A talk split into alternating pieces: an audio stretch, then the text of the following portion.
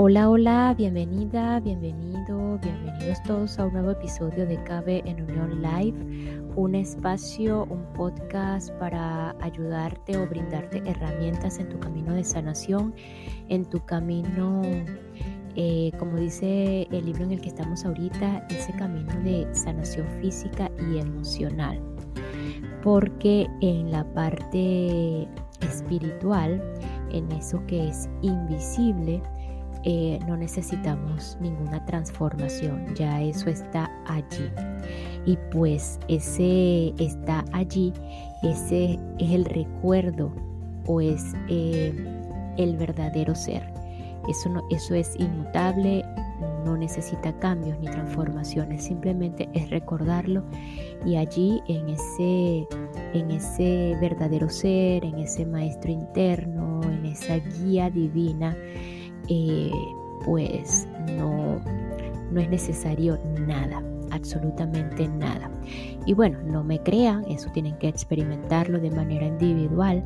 Así que mm, el día de hoy eh, pues ya llegamos a la parte final, ya lo venía anunciando en otros episodios hasta que llegó este episodio de el final de esta lectura tan eh, maravillosa y pues eh, aunque la catalogue como, una palabra eh, puede ser positiva, eh, más que maravillosa es con muchísima información valiosa, muchísima información que, que pues cada uno va a conectar con cada una de esas frases, cada uno de esos relatos, cada una de esas historias que parecieran muchas veces que, fueran diferentes. Y pues eh, a veces es simplemente cambios de personajes pero, o cambios de ambientes. Pero no se crean que al final es, eh, son las mismas situaciones probablemente. Entonces pues allí eh, hay muchísima información que deseo de todo corazón que les funcione o no, eh, sea parte de su camino hacia, hacia, hacia esa transformación como, como seres humanos, como, eh, eh, como tal en ese camino físico que estamos experimentando y pues emocional y mental. Si nos vamos más profundo, ese camino mental.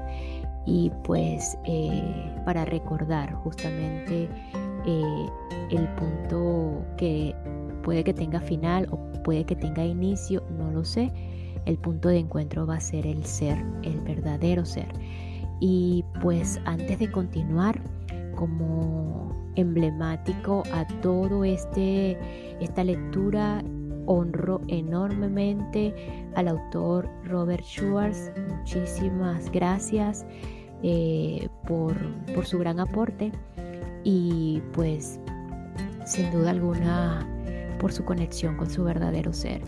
Eh, y en honor a esto, pues allí donde te encuentres, sea lo que estés haciendo en este momento, toma una respiración profunda, profunda.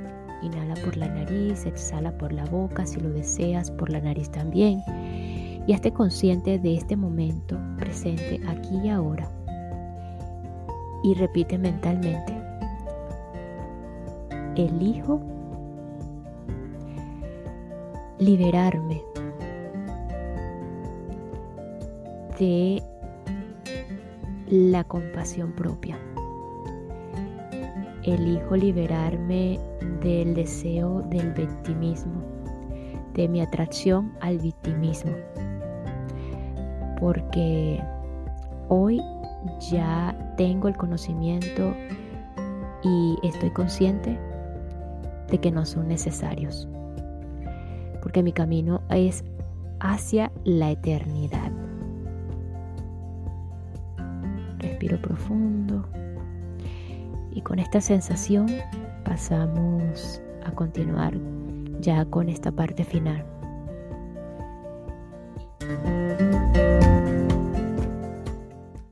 Y esta pequeña pausa es para enviar un saludo y agradecimiento infinito a todos los que me escuchan y se encuentran en Glendale, Costa Mesa, Chula Vista, San Francisco, Santa Paula, Santa Ana, Sacramento, Los Ángeles y San Diego en California. Thank you so much for your receptivity and support with me. Thank you.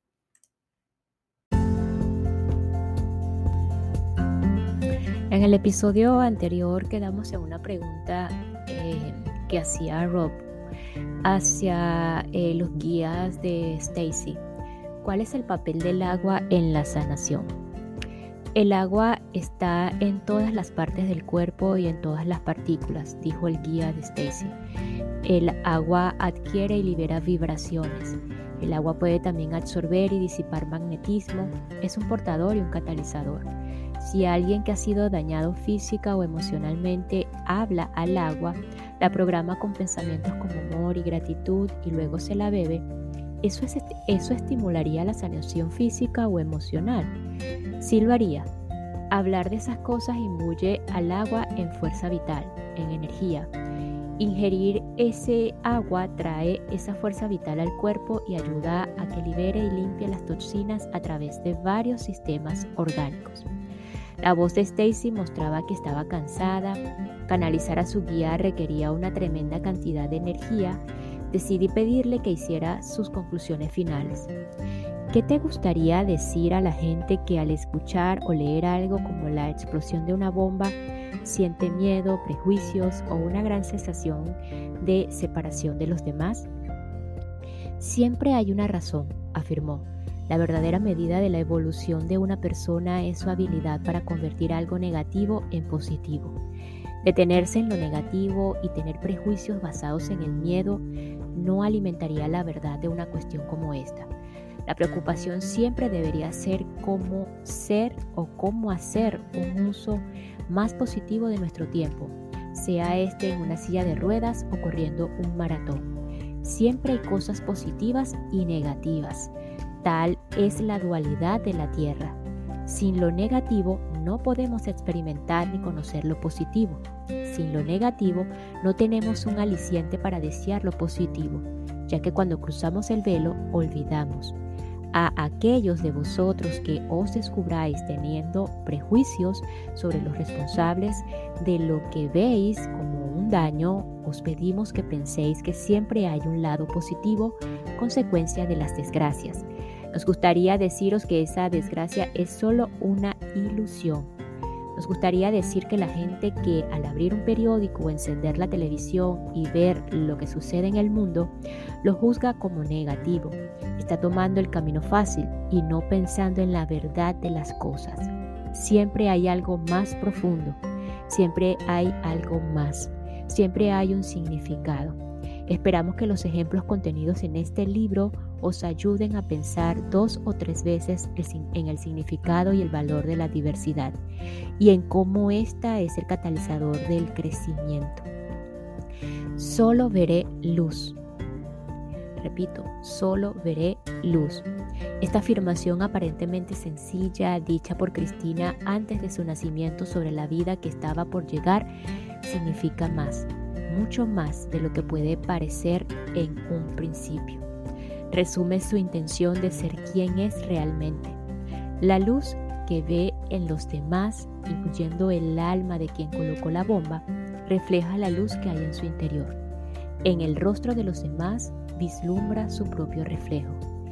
El tema central de este libro es que somos amor. Esto es más que una afirmación amable o más que un sentimiento agradable. Esta es nuestra naturaleza como almas eternas.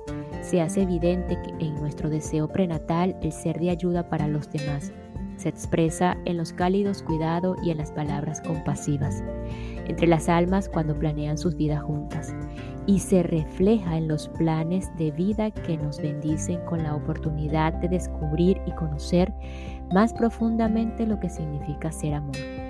En nuestro hogar espiritual solo hay luz. Sin oscuridad, sin contraste con la luz, no podemos apreciar totalmente la luz que vemos. Sin contraste con el amor, no podemos conocer total y profundamente quiénes somos en realidad. Y por eso planeamos vidas en las que olvidamos nuestra verdadera identidad. Esperando que las vivencias nos despierten a nosotros mismos y seguros de que al recordar obtendremos un mayor autoconocimiento.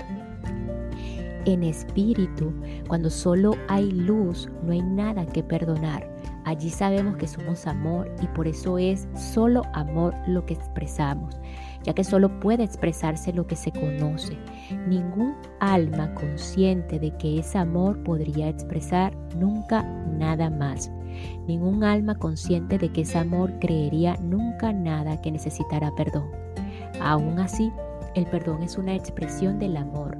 Sin oportunidad para ello, no podemos experimentarnos con amor o como amor. Por eso hacemos pactos en los que algunos de nosotros, tras olvidar que somos amor, asumimos acciones que parecen necesitar perdón. Otros, igualmente inconscientes de que somos amor, seremos elegidos para ofrecer ese perdón. Así es el acuerdo que hicieron Cristina y el hombre que puso la bomba.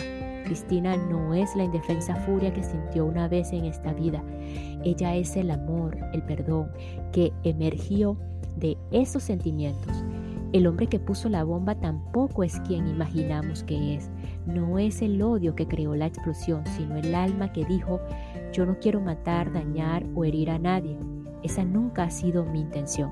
Su deseo era ser oído con claridad, sencillamente un deseo de recibir mientras está en un cuerpo, el mismo amor y comprensión que en Cristina le mostró cuando en espíritu planearon la relación de sus vidas.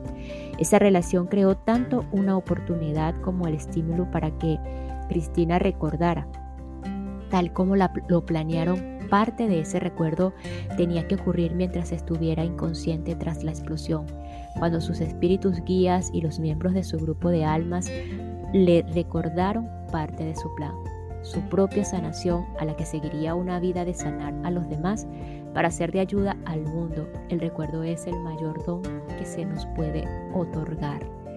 El de Cristina es, por lo tanto, el plan de un trabajador de la luz, un alma que antes de nacer pretende recordar su sabiduría interna para, como dijo Cassandra, regenerar esa belleza, compasión y comprensión en todo el mundo que haya pasado por lo mismo. Cristina tenía primero que recordar su luz antes de poder compartirla con los demás. Al recordar, se eleva a una vibración en la que puede sanar. Es su energía quien lo logra, no sus palabras ni sus acciones, y el poder de su energía brota de su transformación personal. Solo cuando Cristina vio la belleza en la persona que puso la bomba, pudo perdonar. Solo cuando sintió verdadera gratitud pudo abandonar la amargura. Cristina es capaz de ofrecer estas bendiciones porque ha perdonado en circunstancias que podrían haber engendrado una ira implacable. Realmente es su modo de vivir el perdón, no su profesión, lo que hace de Cristina una sanadora. Aunque podría haber cerrado su corazón, eligió mantenerlo abierto Toda persona que emprende el viaje a la sanación sigue sus pasos. Si Cristina hubiera desempeñado un rol diferente en la sociedad, si esos pasos fueran menos visibles, seguirían siendo igual de efectivos. Si traes luz y sanación a la humanidad, pero crees que tu capacidad está limitada por tu papel, que tu poder se ve debilitado por las circunstancias, que tu alcance se ve limitado por los daños sufridos tras un accidente físico, relájate y ten por seguro que todo el mundo sabe que estás ahí. Todos te ven, todos te oyen y allá donde tu voz no llega y donde tus pies no pueden caminar, cada persona siente tu presencia en niveles que van más allá de la percepción humana consciente y tus sentimientos irradian mucho más aún a través de las dimensiones que aparentemente son, solo aparentemente están muy lejanas la luz que vives, el perdón que difundes, la sanación que creas, el amor que recuerdas que eres, pueden sentirlo de manera profunda todos los que están en un cuerpo y todos los que están en espíritu. Del mismo modo en que tú proporcionas a los demás esperanza y conciencia, Cristina acordó antes de nacer brindarte esperanza y conciencia a ti. Así como tú cumplirás tu, tu plan prenatal, Cristina está cumpliendo el suyo ahora. Y cuando Cristina vuelva al espíritu, los efectos de su vida continuarán expandiéndose en, el plano físico, como una mano en una ventana de cristal, cada una de nuestras vidas deja huellas que duran mucho después de terminar.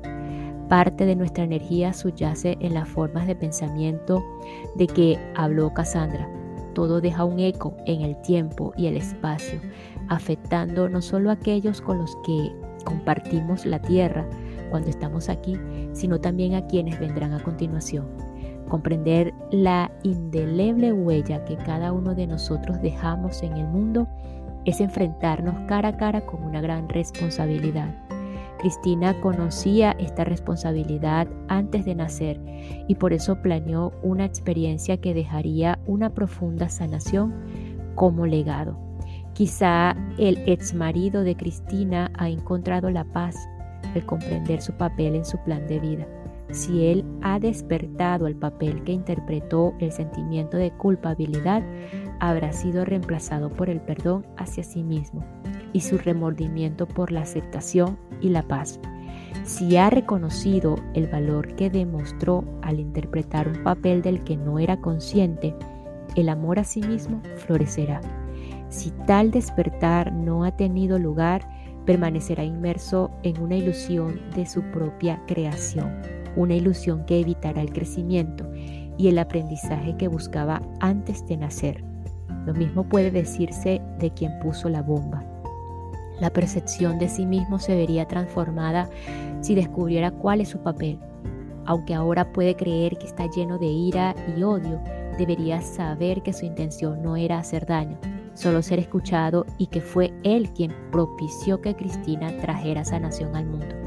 Si experimentara un despertar así, podría aceptar el perdón de Cristina, una energía tan poderosa que impregna hasta el nivel del ADN humano.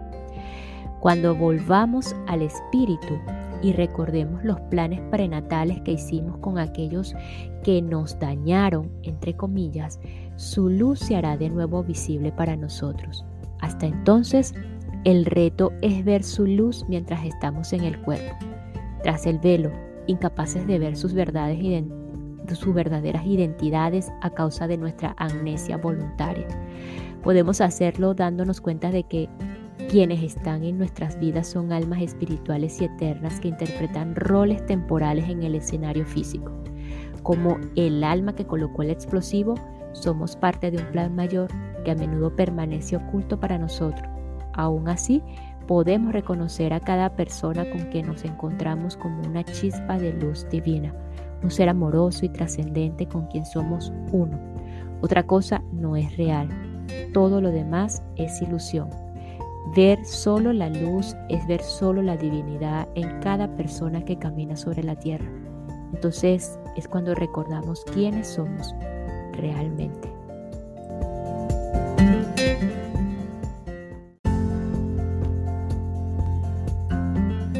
Y nos despedimos de este episodio con las conclusiones de Robert Schwartz. Muchísimas gracias eh, por su aporte, honra y honor infinita.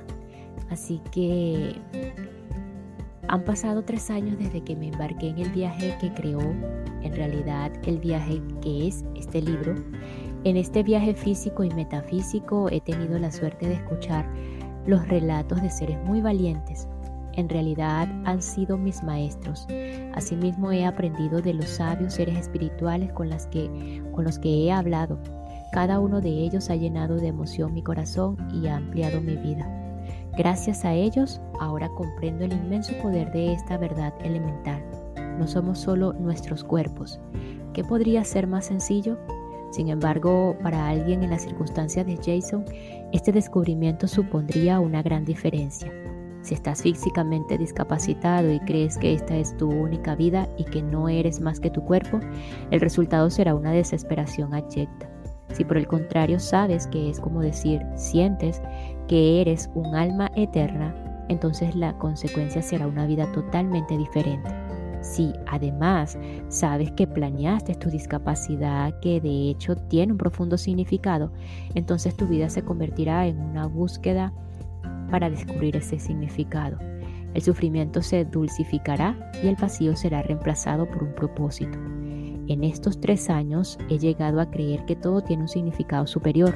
Mi fe, mi confianza y mi disposición para rendirme al decidido, flujo de la vida han crecido.